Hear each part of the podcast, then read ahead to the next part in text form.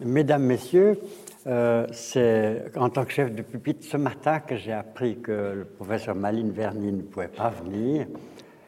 Euh, comme c'est moi qui avais proposé le sujet de sa conférence et que j'avais proposé l'orateur pour cette conférence, euh, je me suis senti quelque peu responsable de la situation. Peut-être s'il avait fait un temps plus clément, je, on vous aurait laissé repartir. Mais euh, je ne voulais pas euh, que vous soyez venus inutilement. Je ne suis pas du tout un spécialiste de la Convention européenne des droits de l'homme, donc j'ai dû faire autre chose. J'ai repris un texte que j'avais fait pour une conférence, euh, un texte beaucoup plus long que l'heure qui m'est impartie, donc je l'ai abrégé. J'espère que ça ne le rendra pas trop incompréhensible. Ce, que je vais faire, euh, c'est la chose suivante. En effet, je me suis rendu compte, en, parlant avec euh, toutes sortes de personnes, qu'en règle générale, les, gens se faisaient une idée assez peu claire, ou assez sommaire, ou assez erronée de ce qu'était le droit, de comment le droit fonctionnait. Et euh, en leur expliquant, je me suis rendu compte qu'il fallait éclaircir deux questions. Tout d'abord, quelles sont les techniques que les juristes utilisent. Nous savons tous un peu qu'ils utilisent des règles, ce qu'on appelle des normes ou des lois, mais ce qu'ils font avec ces lois reste assez peu clair dans l'esprit des gens et que ces lois sont euh, appliquées de manière impérative par un corps de métier spécialisé qui sont les juges, qui ont des pouvoirs contraignants. Autre chose aussi qui est peu claire, c'est euh, pourquoi le droit diffère des autres modes de, résolution des conflits? Pourquoi, euh, en quoi diffère-t-il, par exemple, de considérations éthiques En quoi diffère-t-il d'une procédure qu'on appelle la médiation? Ce sont ces deux questions que euh, j'aimerais aborder. Alors, il y a une table des matières pour vous permettre de suivre. Euh, donc, j'aborde le premier chiffre, 11, euh, euh, le droit entre raison et coercition. Quand il y a un conflit entre deux personnes, chacune des parties a son sentiment propre de ce qui est juste. Et chacune des deux parties estime être, je ne dirais pas dans son bon droit, mais avoir la justice pour elle. Comment résoudre ce conflit entre deux prétentions divergentes de la justice? La méthode de la confrontation directe entre les deux parties est peu pratique euh, parce que euh, quand on commence une discussion entre deux personnes, on sait très bien par expérience que ces discussions sont en général interminables parce que à chaque fois quelqu'un apporte un nouvel l'une des parties apporte un nouvel argument et l'autre y répond, puis ensuite y a, il y il y a etc., etc., etc. Ça ne se termine jamais. L'autre méthode, évidemment, c'est la force. Hein, comme, disait, la, comme dit la fable, quia nominor leo, j'ai raison parce que je suis le lion. Le droit euh, euh, essaie de combiner les deux méthodes. Il utilise des règles juridiques qui donnent à sa décision un aspect, un habillement, en tout cas, nous verrons ce que signifie cette métaphore d'habillement, euh, raisonnable ou rationnel. Mais d'un autre côté, euh, il y a aussi la force du, pouvoir. Le juge prononce avec une force contraignante. Tout cela se fait euh, avec un système d'acteurs. Il y a le législateur, il y a le juge, il y a les avocats, les conseillers juridiques, il y a les facultés de droit où on apprend le droit. Et comment ça fonctionne alors? Nous allons voir le, les règles juridiques entre répétition et innovation. Le juriste travaille avec des règles. Et il y a souvent une illusion il suffirait de savoir lire la règle pour savoir comment elle va s'appliquer, pour savoir ce qui est légal ou non. Parfois c'est simple, Par exemple, parce que les faits sont clairs, par exemple, si le propriétaire d'un chien excite son chien à mordre en passant. C'est clair. Parfois, c'est aussi clair parce que le, droit, la règle est claire. Par exemple, il est interdit de circuler à plus de 120 km à l'heure sur les autoroutes. Mais très souvent, la loi contient ce qu'on appelle des notions juridiques indéterminées, c'est-à-dire des notions qui sont parfaitement claires au niveau de l'abstraction, mais lorsqu'elles doivent être appliquées dans le concret, dans une situation individuelle, euh, deviennent obscures ou vagues. Elles ont besoin de, suffisamment de concrétisation, d'un travail de concrétisation pour savoir ce qu'elles signifient dans le concret. Je prends un exemple. L'article 41 du Code des obligations dit celui qui cause d'une manière illicite un dommage à autrui, soit intentionnellement, soit par négligence ou imprudence, est tenu de le réparer. Ça, c'est parfaitement raisonnable et euh, apparemment, c'est parfaitement clair. Alors, je vais vous soumettre un cas que j'ai imaginé, euh, un casus, disent les juristes. Euh, un couple de parents rend visite à un pharmacien à son domicile avec leur enfant qui a à peu près 5-6 ans. Pendant que les parents et le pharmacien discutent, euh, boivent l'apéritif dans le jardin, disons, euh, l'enfant se promène dans l'appartement. Le pharmacien avait déposé sur une étagère assez haut placée euh, une petite fiole qui contenait un médicament qu'il devait apporter à un client. Mais il n'a pas apporté directement, il a passé par son domicile et l'a entreposé sur l'étagère. L'enfant, voyant cette fiole, une petite bouteille avec un liquide rose ressemblant à de la grenadine, du sirop de grenadine, euh, essaie de l'attraper, mais c'est trop haut. Mais il voit un tabouret, il monte au tabouret, se saisit de la fiole, euh, enlève le bouchon et boit ce médicament qui a sur son estomac des effets absolument catastrophiques. Il faut le mener à l'hôpital et euh, là, il est soigné, mais il va rester des séquelles. Les parents demandent une indemnisation, des dommages intérêts. La question qui se pose, c'est le pharmacien est-il fautif? C'est-à-dire, a-t-il commis une négligence? Ou bien les parents auraient-ils dû euh, surveiller leurs rejetons à première vue, c'est assez difficile à trancher si on applique la règle que je viens de vous lire. Est-ce qu'il y a eu négligence ou pas? Et Pour y arriver, il faut tout un travail euh, d'élaboration pour arriver à une solution. Euh, j'ai une fois soumis ce casus à quelques non-juristes qui me demandaient ce à quoi je m'intéressais. Et puis je leur ai demandé de, me donner une solution et il s'en est en suivi une discussion assez passionnée, les uns disant oui, le pharmacien est responsable, les autres, les parents euh, auraient dû surveiller leur gamin. Donc il faut décomposer la situation et reconstruire un comportement pour le pharmacien ou pour les parents qui aurait été normal de la part d'un pharmacien diligent ou de parents attentifs. On compare les deux comportements et euh, on en tire une solution.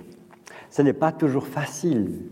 Quelquefois, on peut être aidé, le juriste est aidé par des cas analogues qui se sont passés précédemment. Il compare et dit ah ça ressemble à ceci ou ça ne ressemble pas à cela, etc.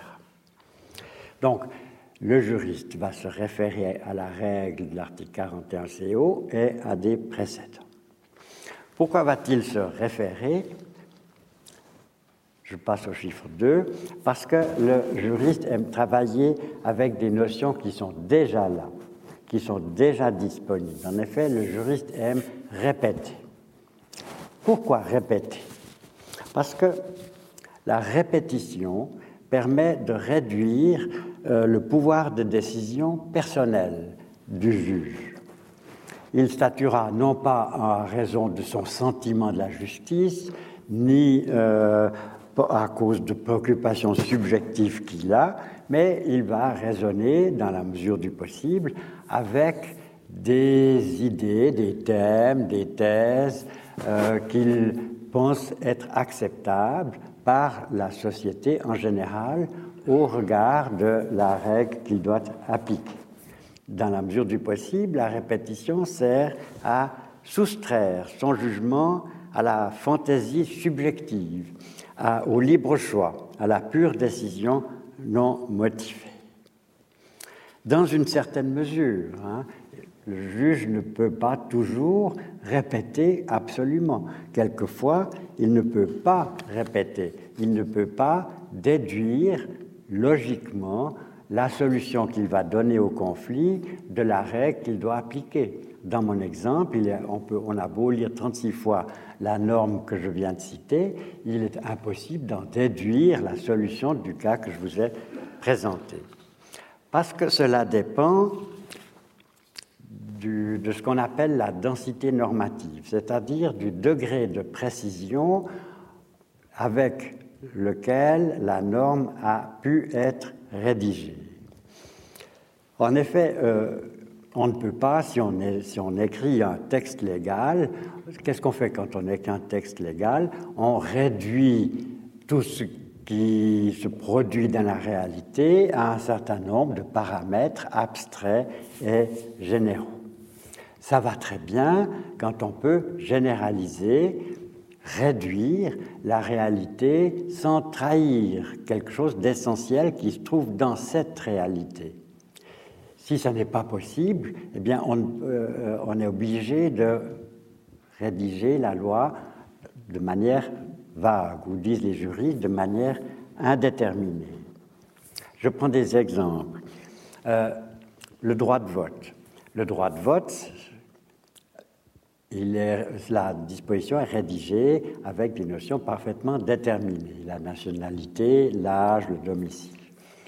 Euh, on ne peut pas faire autrement dans une société démocratique. Hein, il faut des, critères clairs, précis, déterminés pour qu'on sache qui peut voter ou qui ne peut pas voter. Si on avait pris un critère peut-être idéalement plus, plus adéquat, par exemple l'intelligence, hein, on, arriverait, l'intelligence est un concept parfaitement indéterminé, il aurait fallu faire passer des examens à la population, euh, euh, des, des, QI, etc., on serait arrivé à des résultats qu'on pourrait trafiquer, etc., etc. Pour que tout le monde soit traité de manière égale, sans euh, risque de déviance, il faut avoir des critères déterminés. De même, pour les vitesses maximales, on ne peut pas prendre comme vitesse maximale l'aptitude ou les capacités du conducteur. Hein. De toute façon, tous les conducteurs s'estiment les meilleurs du monde, donc on arriverait au chaos. Il faut une règle précise, donc un critère déterminé. Mais le plus souvent, le but de la norme doit, la réalisation du but de la norme doit tenir compte de la réalité effective, la réalité singulière, la réalité concrète. Si, par exemple, nous avons une norme qui protège les monuments, euh, il n'y a pas de définition générale et abstraite de ce que doit être un monument pour être protégé. Parce que ce qui euh, est propre aux monuments qui doivent être protégés, c'est leur, spécificité, leur individualité, ce qui font qu'ils sont ce qu'ils sont. Euh, de même, euh, le bien de l'enfant, s'il faut prendre une mesure pour le bien de l'enfant, on ne peut pas définir par avance avec des notions déterminées quel, quel, est le bien des enfants en général. On est obligé d'avoir euh, une notion indéterminée, le bien de l'enfant, pour savoir, dans un cas concret, ce que cet enfant euh, doit recevoir comme assistance, comme aide pour son bien. Euh, je, prends un autre exemple, mais pas du tout juridique. Si à la femme que vous aimez, vous, vous lui dites vous êtes, tu es belle, ça signifie pas tu es belle comme c'est un concept indéterminé, la beauté. Tu es belle comme X, Y, Z, etc., etc. Si vous lui dites vous êtes, tu es belle, ça signifie tu es unique. Donc, euh, ces notions juridiques indéterminées sont nécessaires pour pouvoir tenir compte de la réalité telle qu'elle est effectivement sur le terrain, dans sa singularité concrète. Euh, c'est ici que le juge doit avoir besoin d'une certaine liberté. Sans cette liberté, il ne peut pas adapter ce qu'il va décider à la réalité singulière et concrète à laquelle il est confronté. il ne peut pas simplement répéter quelque chose qui est déjà écrit. Il doit innover pour savoir si le programme que dessine la notion juridique indéterminée, si ce programme peut se réaliser dans euh, les circonstances concrètes. Pour illustrer un peu cette différence, je vais euh, passer au chiffre 3, rendre la justice, dire le droit, et me référer à un épisode que vous connaissez tous. C'est euh, l'exemple de la justice rendue par le roi Salomon. Vous vous rappelez l'histoire deux mères comparaissent devant le euh, roi des rois avec deux bébés, l'un est mort, l'autre est vivant. Toutes les deux se prétendent mères du survivant. Qu'est-ce que, dit Salomon? Il dit, écoutez, euh, tranchez-le en deux, ce bébé, et chacune recevra la moitié. L'une des femmes accepte, l'autre se révolte, et euh, Salomon accorde que les juristes appellent l'objet du litige, à, la mère qui s'est révoltée. C'est une bonne justice, hein. c'est une bonne justice, mais ce n'est pas du droit. Ce n'est pas du droit parce qu'il n'y a aucune référence explicite à un ordre normatif qui dépasserait la décision et qui dépasserait le roi Salomon, son auteur il n'y a, aucun, euh, a aucun élément de répétition. On pourrait cependant objecter qu'il y a euh, une règle, une norme implicite dans le jugement de Salomon, à savoir qu'il faut attribuer euh, un enfant à la femme qui serait pour lui la meilleure mère. Mais ce genre d'argument, ça ne va pas non plus transformer la méthode de Salomon en règle de droit parce que euh, c'est une méthode qui est assez aléatoire. C'est une méthode assez aléatoire. Admettons par hypothèse que quelques temps plus tard se représente la même configuration, deux autres mères avec euh, deux bébés, l'un mort, euh, l'autre vivant. il est clair que le roi Salomon ne pourra plus procéder de la même manière. Hein, parce que les deux mères savent ce qui s'est passé antérieurement. Si le juge veut répéter, eh bien, il se heurtera à deux personnes qui vont toutes les deux se révolter. Donc, ça ne marche pas. Euh, il faudra donc que l'imagination du roi trouve autre chose.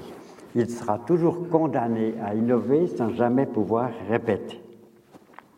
On peut aussi euh, objecter qu'au fond, la méthode de Salomon est uniquement un test pour pouvoir appliquer euh, euh, pour pouvoir appliquer sa sentence.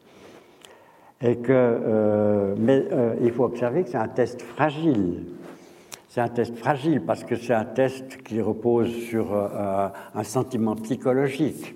Imaginons qu'une des femmes soit à ce point émotive qu'elle se taise à cause du choc psychique qu'elle reçoit, elle va se taire alors que peut-être ça aurait été la meilleure mère ou imaginons une, des deux femmes euh, très psychologue, plus psychologue encore que Salomon, et plus perverse que Salomon, et elle se révolte en sachant que euh, c'est ce que le roi Salomon attend. Donc là aussi, ce résultat serait aléatoire. Ou bien imaginons que les deux femmes se soient tues, se soient tues simplement parce qu'elles sont toutes les deux sous le choc. Euh, qu'est-ce qui serait passé? Le pauvre roi Salomon est obligé d'exécuter de, la sentence et de le bébé en deux, et au lieu de passer pour le roi le plus sage, il passerait pour un assassin. Donc vous voyez que ça, qu'au fond, cette justice a un côté aléatoire qui dépend euh, non seulement d'ailleurs de la psychologie des femmes que j'ai analysées, mais qui dépend aussi de la psychologie du, de Salomon, parce qu'au lieu de Salomon, ça aurait pu être, disons, je ne sais pas moi, Louis XIV, et Louis XIV aurait donné l'enfant à la femme la plus belle. Donc, donc euh, ça dépend aussi euh, de cette considération-là. Donc le roi rend la justice, mais le juge dit le droit. il dit le droit, donc il dit quelque chose qui existait déjà dans une certaine mesure auparavant, en dehors de sa sphère de pouvoir, quelque chose qui s'impose à lui et qu'il doit appliquer sans que sa personnalité euh, ne puisse l'influer. Le droit doit exister en dehors du juge. Et c'est pour cela que l'obligation de répéter est cruciale pour le droit. Et la répétition est possible parce que justement le droit, le juge doit utiliser des textes qui sont antérieurs à son jugement ou se référer à des précédents qui sont antérieurs à son jugement. Mais d'un autre côté, l'innovation est nécessaire parce qu'aucun texte antérieur n'arrive à reproduire dans sa formulation abstraite ce qui doit être déterminant pour arriver à une solution adéquate du conflit. Et c'est pourquoi les textes permettent l'innovation lorsqu'ils sont indéterminés de telle manière qu'on arrive à, euh, leur signification précise, individuelle et adéquate par rapport à la solution. Donc il y a un jeu entre la contrainte des textes et la liberté que laissent les textes. Les textes dessinent un programme et à l'intérieur de ce programme, il y a possibilité euh, de plusieurs solutions, comme je vais le montrer dans un instant. Donc, dans ce cas du pharmacien, si, euh, je reprends l'exemple du pharmacien, Comment va-t-on arriver, à partir de la règle de l'article 41, comment va-t-on arriver à une solution? Alors, le juge va essayer d'élaborer des règles secondaires par rapport à la règle primaire. La règle primaire, c'est celle que je vous ai lue. Une première règle secondaire serait celui qui entrepose des médicaments doit veiller à ce, que ce soit dans un endroit inaccessible à un enfant. Ça paraît assez euh, normal. Donc, euh, celui qui ne fait pas cela est coupable de négligence au sens de l'article 41. Mais qu'est-ce que c'est qu'un endroit inaccessible à un enfant? Est-ce que la présence d'un tabouret à côté de l'étagère, est-ce que cela rend la situation accessible à un enfant? Donc on a de nouveau nécessité d'une seconde, d'une règle tertiaire en quelque sorte, hein, qui définisse ce que c'est qu'un endroit inaccessible à un enfant. Et ainsi on construit une chaîne d'arguments qui sont tous plus ou moins convaincants hein, euh, pour arriver à la solution oui, le pharmacien est responsable. Euh, je ne veux pas, déplier plus, mais il faut encore d'autres étapes intermédiaires. Mais on peut observer qu'une autre solution serait parfaitement concevable. On pourrait dire, euh, les visiteurs sont venus de manière inopinée, le pharmacien ne s'y attendait pas. Le flacon, il l'a rangé non pas à côté d'autres aliments ou d'autres bouteilles de sirop, etc., mais dans une bibliothèque à côté de livres. Euh, le, pharmacien, l'hôte, peut s'attendre à ce que euh, les visiteurs se comportent de manière polie, c'est-à-dire ne n'aillent pas fouiller dans l'appartement à gauche et à droite, et que s'ils ont un enfant, euh, qu'ils veillent, qu'ils surveillent leur enfant pour que chacun sait que les enfants sont des touches à tout, pour que ceux-ci ne commettent pas de gestes irréfléchis et pas de bêtises. entreposer un médicament dans euh, un endroit où il n'y a pas de risque de confusion avec euh, des aliments, euh, où il n'est pas possible d'accéder simplement à pied, si je puis dire, ou avec l'entend dans la main, ce sont des précautions suffisantes. Donc les deux argumentations ne sont peut-être pas aussi convaincantes l'une que l'autre, mais les deux sont possibles. Ainsi, vous tombez sur un juge qui pense qu'aujourd'hui les parents ne sont pas assez sévères avec leurs enfants, eh bien, il préférera la seconde. Alors, comment choisir la règle? Comment choisir la règle? Il faut euh, celle qui définit finalement, tout à la fin de l'enchaînement des arguments, quelle est la négligence dans cette, euh, ce genre de situation? Euh, cette règle, ça n'est pas euh, le départ du raisonnement, c'est l'arrivée du raisonnement, c'est l'arrivée d'un des cheminements possibles.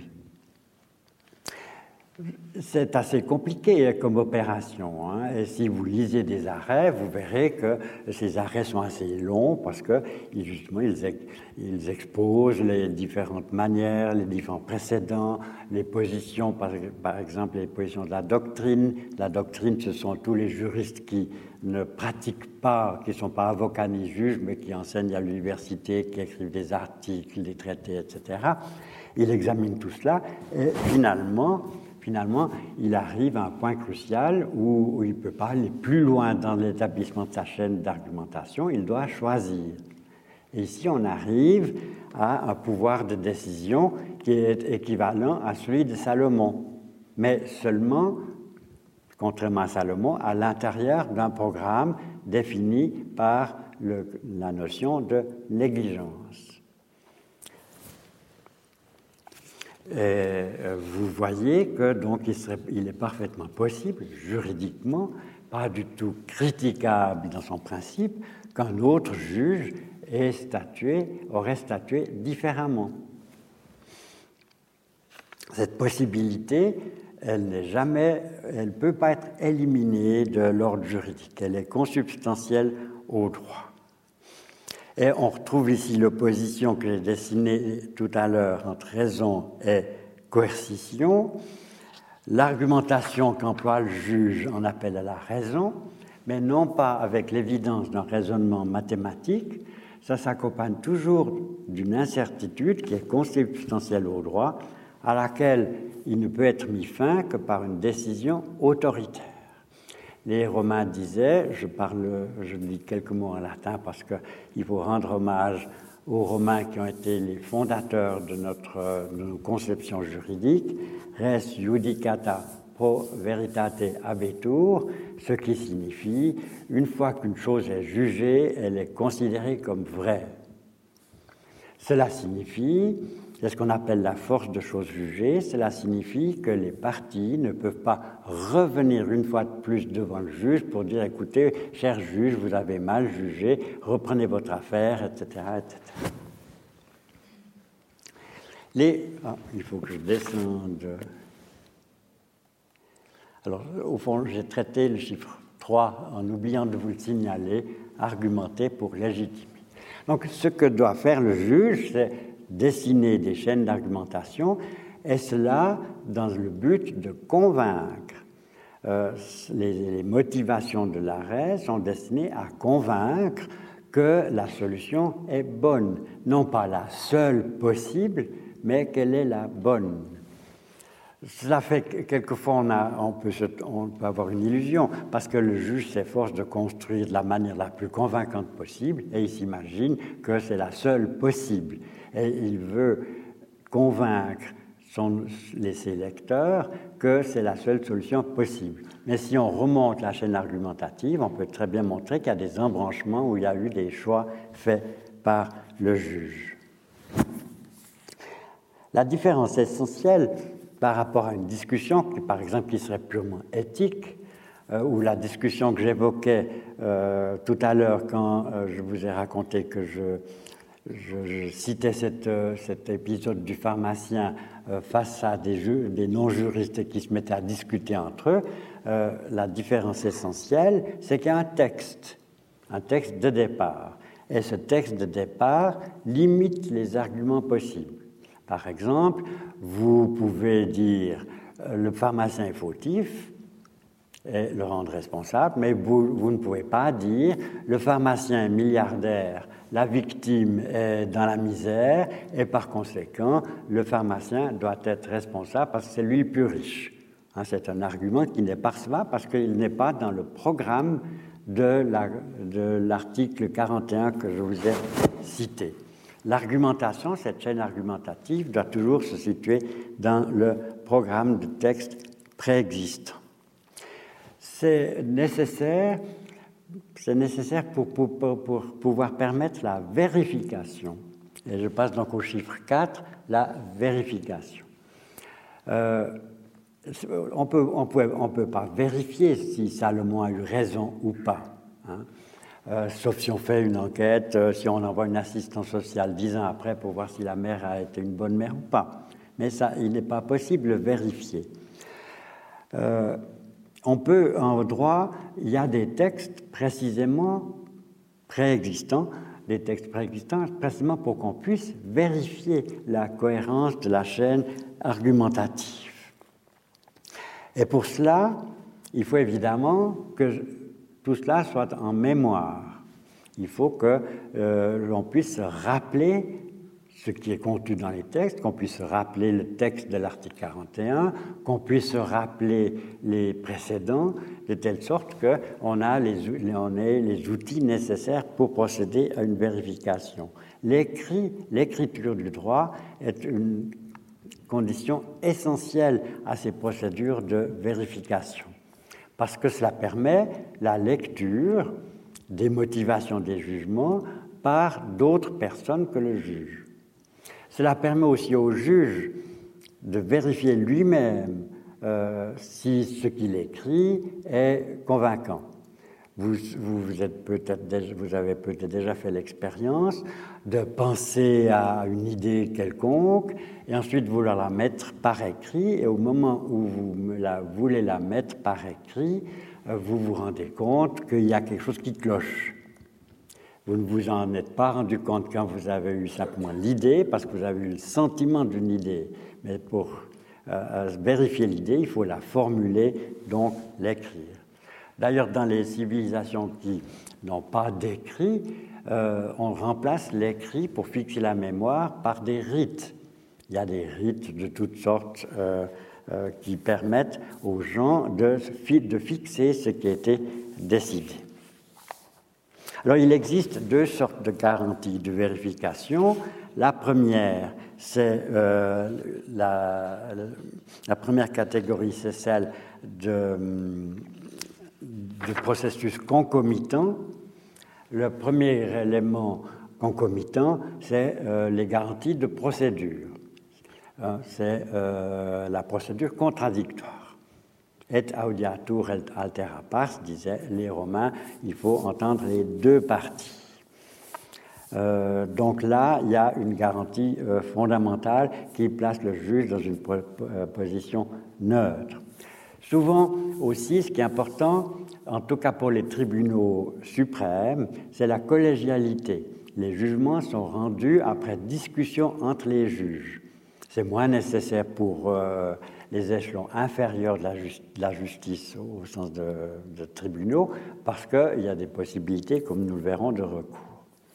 Second procédé concomitant, j'y ai déjà fait allusion, c'est l'auto-vérification. Donc le juge relit son texte, le greffier le relit et euh, on peut savoir, avant, que le texte soit communiqué aux parties,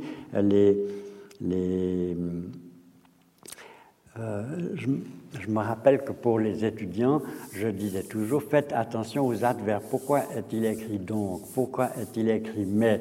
Pourquoi est-il écrit néanmoins?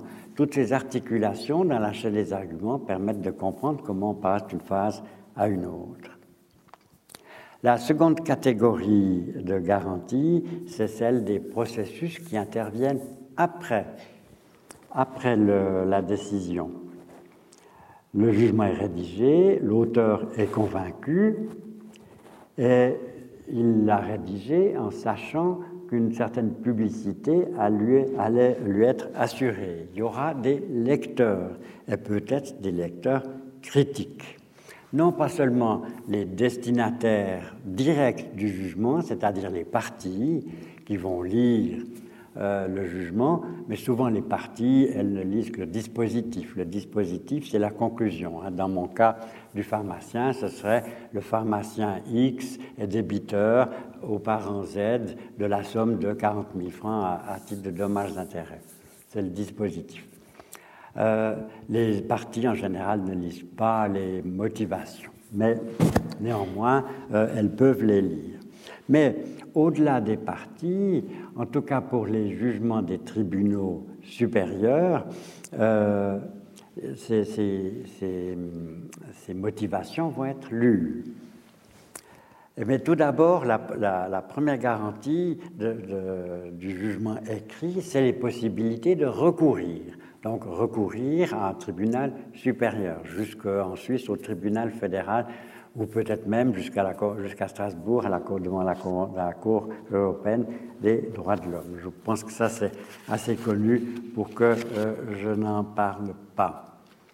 Euh, la décision devient définitive donc ne peut plus être contesté la force de choses jugées lorsqu'il n'y a plus de recours possible ou lorsque le délai de recours a été, est sans avoir été utilisé. Mais euh, au-delà des possibilités de recours, euh, les arrêts sont publiés. Les arrêts du tribunal fédéral, vous les trouvez sur son site. Euh, ils sont publiés d'une part pour les plus importants d'entre eux dans une collection officielle, choisi, le tribunal fédéral choisit lui-même ceux qui vont être publiés dans cette publication papier en quelque sorte, et puis vous trouvez tous les arrêts, absolument tous les arrêts rendus par le tribunal fédéral euh, sur Internet, in extenso, donc y compris la motivation, pas seulement le dispositif. De même, ceux du tribunal cantonal vaudois, vous les trouvez tous in extenso sur son site. De telle sorte que les autres juges peuvent les lire, les avocats peuvent les lire pour se faire une bibliothèque de précédents, euh, la doctrine peut les lire, et la doctrine, par exemple, va les commenter, les analyser, elle va les approuver, elle va les critiquer, elle va dire cette solution ne va pas et il aurait fallu juger autrement, ou bien il faut modifier la loi parce que si la loi arrive à tel résultat, ça ne va pas, etc., etc. Donc il y a tout un travail qui se fait autour de la jurisprudence, qui est un travail collectif de la communauté des juristes. Il est clair que ce parcours dans la communauté des juristes n'est pas le fait de tous les jugements, par, par, par exemple les jugements des jugements des juges de paix ou les tribunaux d'arrondissement euh, ne vont pas parcourir, euh, ne vont pas parvenir à tous ces lecteurs potentiels. Mais euh, néanmoins, les juges de première instance, les juges de paix, les juges d'arrondissement vont faire attention à la manière dont ils font leur chaîne d'argumentation à cause des possibilités de recours. Il faut que leur chaîne d'argumentation convainque, s'il y a recours, le juge supérieur du bien fondé de leur jugement. Il y a enfin, il y a enfin le public, le public en général, qui est quelquefois alerté par la presse. Euh, à cet égard, il faut noter qu'il y a euh, quelque chose d'essentiel dans cette dynamique du droit, c'est la liberté d'expression, que chacun puisse dire ce qu'il pense de la jurisprudence des tribunaux. C'est pourquoi elle est publique. Euh, et euh, il arrive donc que certaines affaires, jugées même à, un niveau inférieur, suscitent tout d'un coup un émoi public. je vous rappelle, par exemple, l'affaire, parce que ça paraît dans la presse, hein, même, même si j'ose dire sans vouloir vexer 24 heures, même dans 24 heures. Mais euh, vous trouvez dans des journaux plus, plus complets, disons, comme la NZZ, euh, une chronique des arrêts du tribunal fédéral. Si vous, je ne sais pas si vous vous rappelez, euh, mais c'est une affaire française, celui d'un juge inférieur français qui avait accepté d'annuler un mariage euh, à la demande de l'époux musulman qui euh, disait ma femme n'était pas vierge au moment du mariage. Ça a suscité un grand émoi en France. Il y a eu un recours, un recours non pas de la femme, mais du ministère public. Et ce ministère public était euh, a, jugé bon d'intervenir parce que cette affaire avait fait beaucoup de bruit dans les médias et ça a été porté devant le, juge supérieur qui a annulé ce jugement et qui l'a réformé euh, à l'avantage de la femme. Il y a d'autres affaires qui paraissent dans la presse, euh, le voile, le voile islamique, ou une affaire célèbre aussi, l'affaire Perruche. Je ne sais pas si vous avez un souvenir de l'affaire Perruche. C'était l'obstétricien qui, gynécologue, qui n'avait pas averti la femme enceinte que son bébé courait de fort risque de naître trisomique. Et euh, l'enfant est né trisomique, et les parents ont, actionné le médecin en responsabilité. Et ça fait beaucoup de bruit dans la presse, a, ce qui a conduit le législateur cette fois à modifier la loi euh, sur, la, euh, sur la responsabilité médicale. Donc, vous voyez que, au fond, il y a une communication entre l'ordre juridique des juristes J'espère vous, bien vous avoir montré que le droit est quelque chose d'en même temps rigide et souple, que cette souplesse intervient au sein même de la rigidité, que quelquefois le droit peut être rigide, mais quelquefois il doit ne pas être rigide, il doit être souple, euh, j'espère aussi vous avoir montré, mais je n'ai pas eu le temps de m'arrêter plus longuement là-dessus, sur la possibilité qu'à l'extérieur d'influer sur le contenu du droit. Voilà, je vous remercie de votre attention.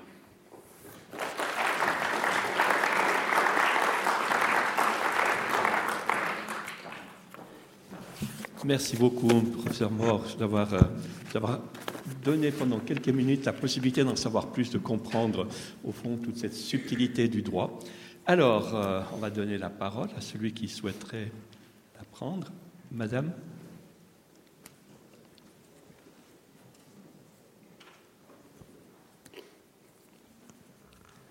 Oui, euh, j'ai beaucoup apprécié d'entendre euh, votre conférence.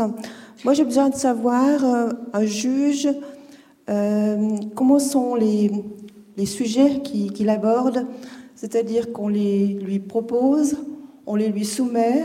Est-ce qu'il y a des thèmes plus adéquats en fonction d'un juge ou d'un autre? Idem pour les avocats aussi. Alors, d'abord pour les juges. Les juges, euh, sauf des rares exceptions, par exemple pour le juge des enfants, le juge des mineurs, ne s'occupe jamais euh, d'office d'une affaire. Il doit toujours être saisi par quelqu'un.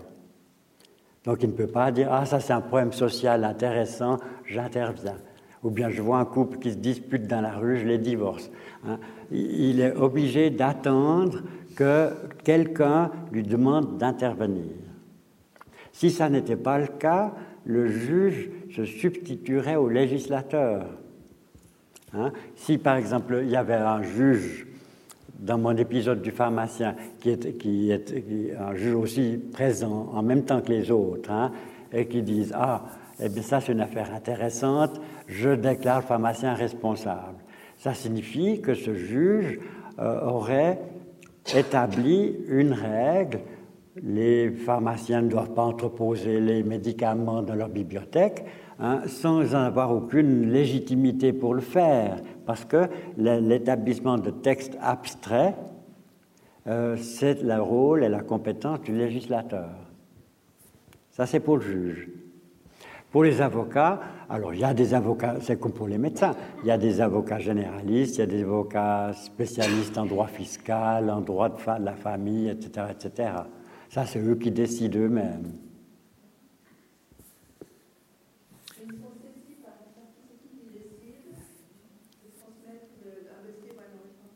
Un avocat? Ah, c'est la partie. C'est par exemple les parents, du les parents de l'enfant. Hein? Ou bien dans l'affaire euh, Perruche, c'est euh, la femme dans la première instance qui ne voulait pas que son mariage soit déclaré nul. Pourquoi? Ça, c'est un problème juridique parce qu'elle avait avantage à, divorcer. Parce que si elle divorçait, elle avait droit à une pension alimentaire, etc., tandis que pas en cas de nullité du mariage. Donc ça, c'est la femme. Et puis ensuite, c'est le ministère public, parce que le ministère public a en France des compétences d'intervention. Mais si, si je me, me permettre, est-ce qu'il n'y a pas des délits qui sont commis, enfin, un suivi d'office, alors que d'autres ne peuvent des délits Ah, ça c'est autre chose. c'est du droit pénal. Oui, il y a des, mais ça c'est l'autorité qui poursuit au fond. C'est l'autorité à la position d'une partie. Hein. Euh, par exemple, si l'enfant était décédé, euh, peut-être que le ministère public serait intervenu d'office parce que le droit pénal, les crimes, les, crimes et les délits se poursuivent d'office. Mais euh, le ministère public, au fond, se substitue à une partie, se substitue aux parents pour arriver à une sanction pénale. Merci beaucoup pour cette clarification. Madame Jardin. Oui, euh, merci beaucoup, monsieur, pour votre présentation. Je voulais savoir quelle était la haute autorité qui pouvait destituer les juges, parce qu'il arrive quelquefois que les, juges n'ont plus. qu'on mette en doute leur autorité. Euh, en principe, les juges, contrairement aux autres agents de l'État, aux fonctionnaires, ont des postes qui sont inamovibles. Euh, pour une raison bien simple, pour éviter que des pressions puissent s'exercer sur eux pendant la durée de leur fonction. C'est une garantie d'impartialité. Euh, il n'y a pas d'influence politique possible pour leur dire écoutez, euh, votre jurisprudence, ça ne va pas, maintenant vous allez changer. Hmm. Euh, il y a des pays où les juges sont, une fois qu'ils sont élus, sont élus à vie. Ce n'est pas le système suisse où ils sont réélus périodiquement par euh, le Parlement. Bon, ça, c'est aussi en train d'être discuté. En tout cas, dans le canton de Vaud, il y a des gens qui soutiennent qu'il faudrait que ce soit une autre autorité que le Grand Conseil qui les élise.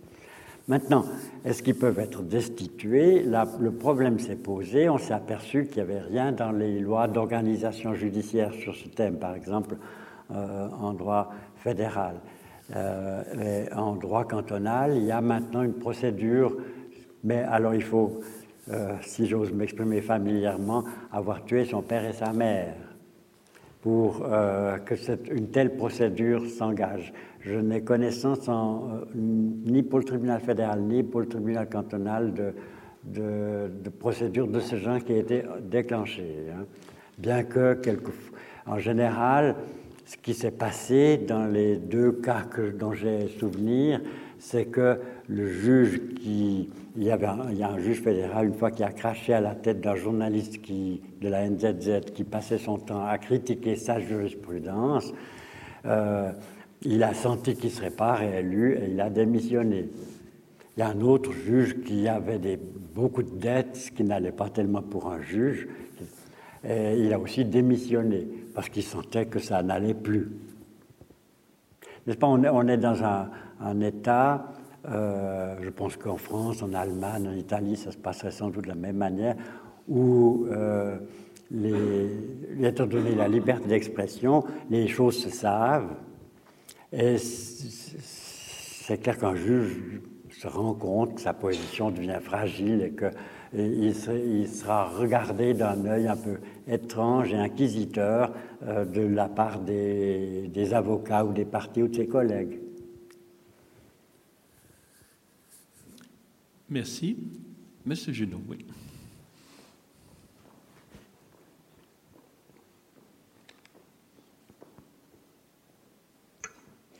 Quand il y a un collège qui, tranche, un collège de juges, euh, les délibérations internes au collège sont publiées ou, Non, elles, peuvent être publiques. Elles peuvent être publiques au tribunal fédéral. Vous pouvez assister aux séances du tribunal fédéral. Tous, les arrêts ne sont pas rendus en audience publique. Ce sont seulement ceux qui euh, présentent une certaine actualité. C'est quelquefois c'est très intéressant de participer. J'ai une fois été spectateur euh, d'une audience publique. Euh, C'était une procédure en divorce intentée par une Française contre son mari italien, à une époque où l'Italie ne connaissait pas le divorce. Et dans la loi suisse telle qu'elle était interprétée avant que l'arrêt euh, soit rendu, euh, pour que le divorce puisse être prononcé dans ce genre de cas de binationalité non suisse, euh, il fallait que le droit des deux États reconnaisse le divorce. Donc ce n'était pas possible. Et un juge tessinois, euh, faisant partie de la partie franchement laïque, anticlérical du canton du Tessin, euh, a obtenu qu'on euh, renverse la jurisprudence. Derrière moi, il y avait euh, la femme. Son avocat n'avait pas pu venir. Elle était française, elle ne savait pas l'allemand. Là, sauf un juge, les autres parlaient l'allemand. Et elle me demandait où est-ce qu'on en est. 1 à 0, il y avait cinq juges. 1 à 1, 2 à 1, 2 à 2. Et finalement, le troisième a, a fait modifier la jurisprudence. Donc, euh, pour les juristes, ça peut être intéressant de participer, mais il y a généralement peu de monde. Euh, il y avait une autre partie de la question. Merci beaucoup. Une autre question? Moi, j'aurais une question pendant ce temps-là euh, à propos de la, la, doctrine et la société au, fond, qu'est-ce qu'il faut pour que la société, quel est le poids de la société pour faire changer la doctrine? Je, pense en l'état actuel, on a beaucoup de, cas de figure qui nous montrent que finalement le, droit est en, retard, si j'ose dire ça comme ça, par rapport au, changement, par exemple, de valeurs dans la société. Euh, une précision, la doctrine euh, quand j'emploie le mot doctrine, ça signifie simplement les écrits commentant le droit, hein, et non pas la doctrine orthodoxe, etc. Hein. Euh, tout d'abord, si vous avez des notions juridiques indéterminées, le juge, pour les remplir, comme dans le cas des de, l'enfant dont je vous parlais, euh, va, il ne peut rien tirer des textes autre chose que le programme négligence. Hein. Donc il va devoir faire intervenir des savoirs, des expériences, des idées, des conceptions qui euh, ne sont pas juridiques au moment où il les trouve dans la société, mais il les trouve dans la société, il les importe et il les transforme en normes. Hein. Euh, par exemple, il pourra dire euh, les parents doivent surveiller leurs enfants, c'est bien connu, euh, c'est leur rôle pédagogique, ce qui n'a strictement rien de juridique. Et puis il, importe cette norme sociale dans le droit en en faisant une des règles secondaires de ma chaîne argumentative, d'une de mes deux chaînes argumentatives. Hein. Donc il y a ainsi une communication entre euh, ce que ressent la société et ce que le juge va dire. Quelquefois, ça se marque dans les revirements de jurisprudence. Euh, il y a eu, il y a une vingtaine d'années, un arrêt du tribunal fédéral qui euh, permettait à un père musulman de, de, de, ne pas envoyer sa fillette, qui n'était pas encore pubère d'ailleurs, aux, leçons de natation. C'était avant qu'il y ait tous ces problèmes. Et euh, il y a eu un autre arrêt, un peu, euh, qui, a été motivé de manière un peu plus complexe que ce que je vais faire, je le caricature un peu, qui a renversé la jurisprudence. Euh, justement parce que les, les, circonstances ont évolué. Maintenant, il, est pas, il est assez normal que le droit ne soit pas en avance parce que qui est en avance? Si vous pouvez me répondre à cette question, je répondrai à celle que vous m'avez posée. Merci beaucoup. J'ai encore une toute dernière, s'il n'y a pas d'autres questions, mais dans, les écrits du professeur Moore, il y en a un des derniers ouvrages euh, qui s'appelle Dynamique du système juridique.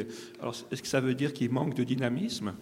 Non, c'est que dynamique, c'était au sens physique du terme. C'était montrer comment les différents acteurs du système juridique, législateurs, juges, avocats, professeurs d'université, comment tous ces gens, comment toutes ces instances, je dirais, s'articulaient les unes aux autres pour produire les normes. Hein? Parce que finalement, quand l'activité du juriste, ce n'est pas d'obéir aux normes, c'est de les produire. Le juge a produit la norme qui condamne le pharmacien à payer parce qu'il a été négligent au sens de l'article 41. Mais c'est une norme que lui produit, le juge. Hmm? Voilà ce que je voulais dire par dynamique. Très bien, voilà rassuré. Alors, je crois qu'on peut l'applaudir, c'est magnifique.